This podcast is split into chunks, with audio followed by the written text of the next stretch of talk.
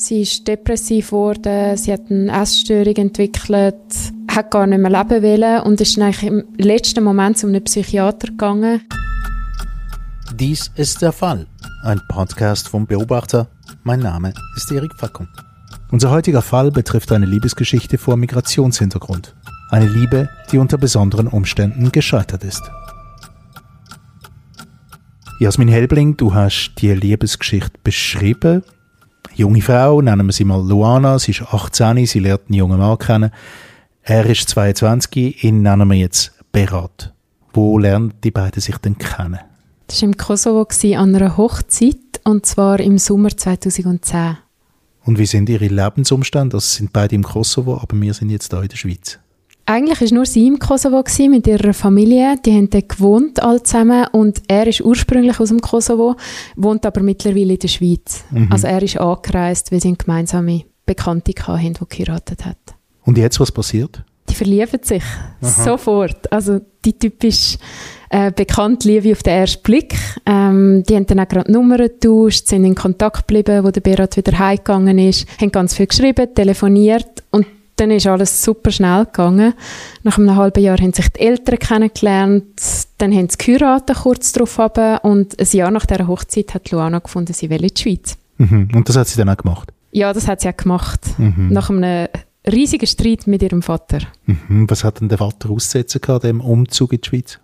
Ja, sie war halt noch recht jung, 18, wie du vorher gesagt hast, und mitten im Gimmi also die Familie war sehr stolz auf sie, gewesen, weil sie sein Gimmi geschafft hat und hat dann gefunden, sie soll doch das fertig machen, bevor sie in die Schweiz zieht. Ähm, sie hat das aber nicht eingesehen, sie hat sofort zu ihrem Mann wollen und hat gefunden, in der Schweiz gibt es ja auch Schulen, wo man den Abschluss kann nachholen kann. Und ihr Vater der hat das natürlich gar nicht eingesehen. Das hat einen riesen Streit gegeben und irgendwann hat er einfach gesagt, wenn du jetzt gehst, dann kommst du nie mehr zurück. Mhm.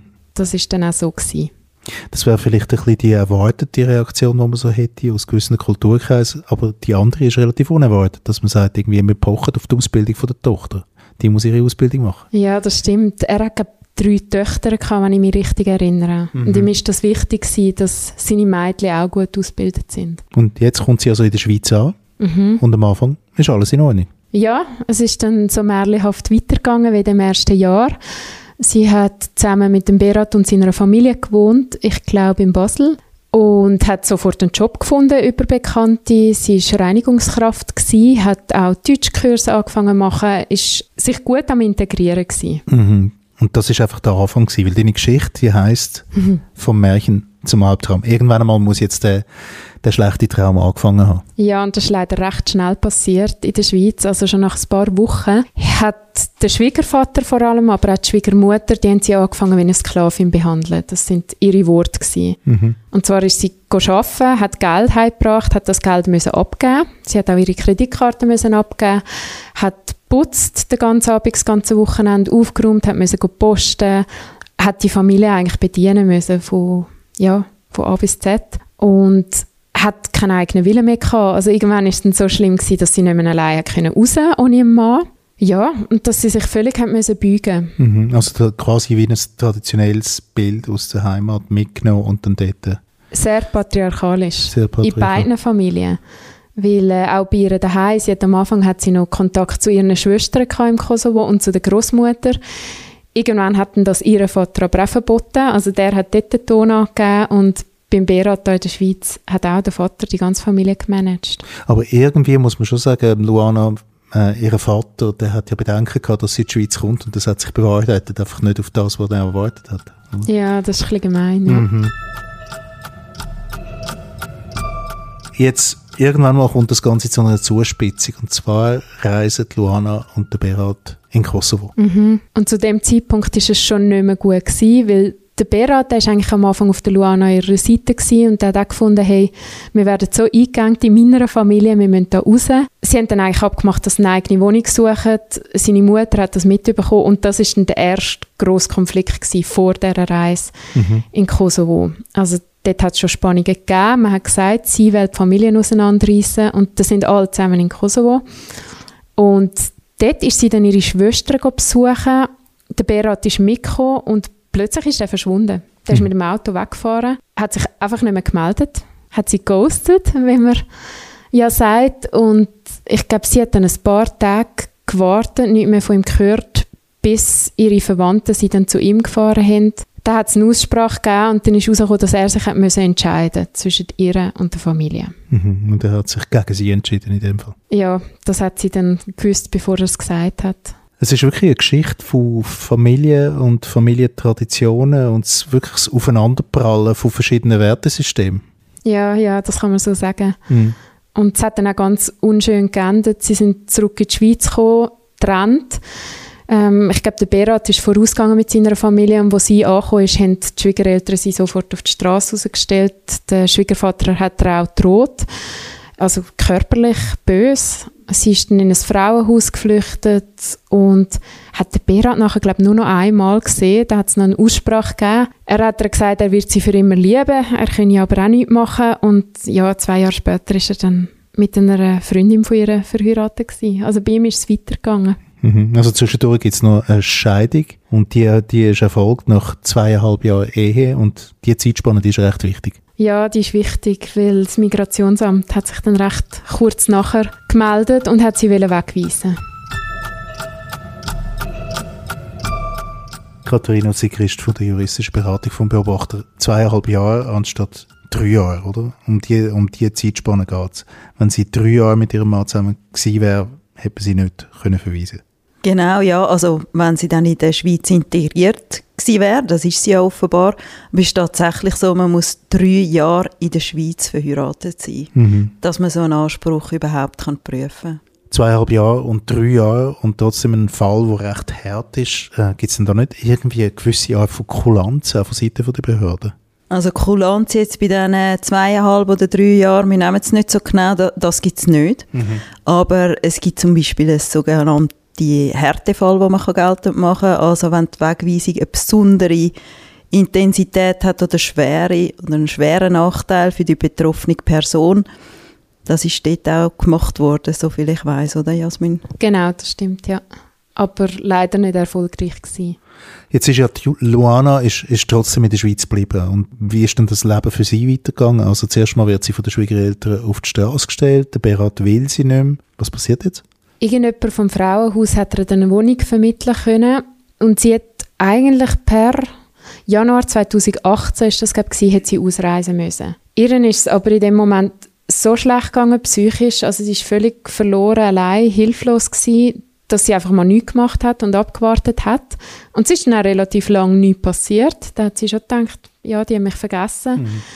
Ich bin geschlafen irgendwie in anderen Worten. Ja, dann ist dann aber trotzdem am Abend plötzlich Polizei vor der Haustür gestanden. Mhm. Und was haben denn die gemacht, die Polizisten? Das hat sie mir auch gar nicht mehr so genau können erzählen. Die sind einfach in ihre Wohnung gekommen, haben alles durchsucht, haben Druck gemacht, haben nochmal betont, sie müssen so schnell wie möglich weg Sie haben ihr auch den Pass weggenommen, hat sie mir gesagt. Da haben wir aber nicht ganz klären können, wieso. Den Pass wegnehmen? Scheint ein eine unübliche Massnahme. Also man will jemanden wegweisen aus der Schweiz und nimmt nicht den Pass weg. Kannst du dir erklären, Katharina, warum das so könnte sein? Ja, also im Einzelfall kann ich es mir jetzt auch nicht erklären. Es macht ja schon ein bisschen wenig Sinn, wenn eigentlich jemand ins Land verladen braucht er ja wie ein Reisedokument. Vielleicht hat man da Angst gehabt, dass sie untertaucht oder man hat sie sogar mit einem äh, Rayonverbot oder wollen eingrenzen, dass sie sich da nicht gross in der Schweiz noch bewegen Aber ja, das ist jetzt reine Spekulation. Mhm. Aber eben, also man muss davon ausgehen, ohne Pass kommt sie auch nicht in den Kosovo zurück. Das ist, das ist schon klar. Und wo ist sie denn jetzt? Ja, es hat noch ein rechts hin und her gegeben vorher. Der Ausreisetermin der ist nochmal verschoben worden auf 2021, weil es ihr psychisch plötzlich sehr schlecht gegangen ist. Mhm.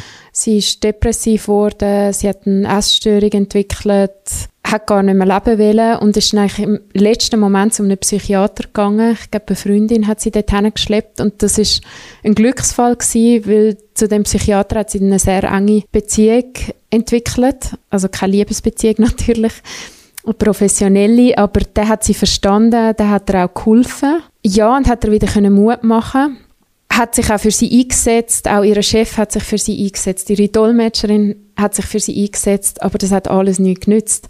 Also der zweite Termin, wo ihr gesetzt worden ist, 2021, der ist wieder verstrichen, ohne dass etwas passiert ist, ohne dass sie etwas gemacht hat. Hm.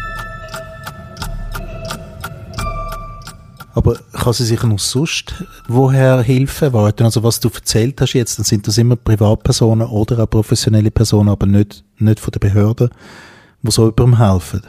Kann sie sich dann von irgendwoher noch Hilfe erwarten?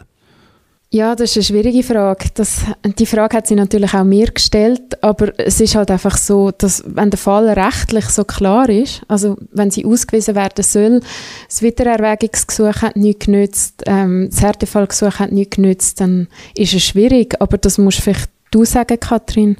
Ja, also beim Härtefall, da wird wirklich jeder Einzelfall geprüft und ein Kriterium wäre zum Beispiel auch gewesen, oder dass sie so einen schlechten Gesundheitszustand hat. Aber das hat man ja das Gericht oder die Behörde, wie ich gesehen habe, auch beurteilt oder, und das abda, dass man halt im Kosovo auch sich kann behandeln kann.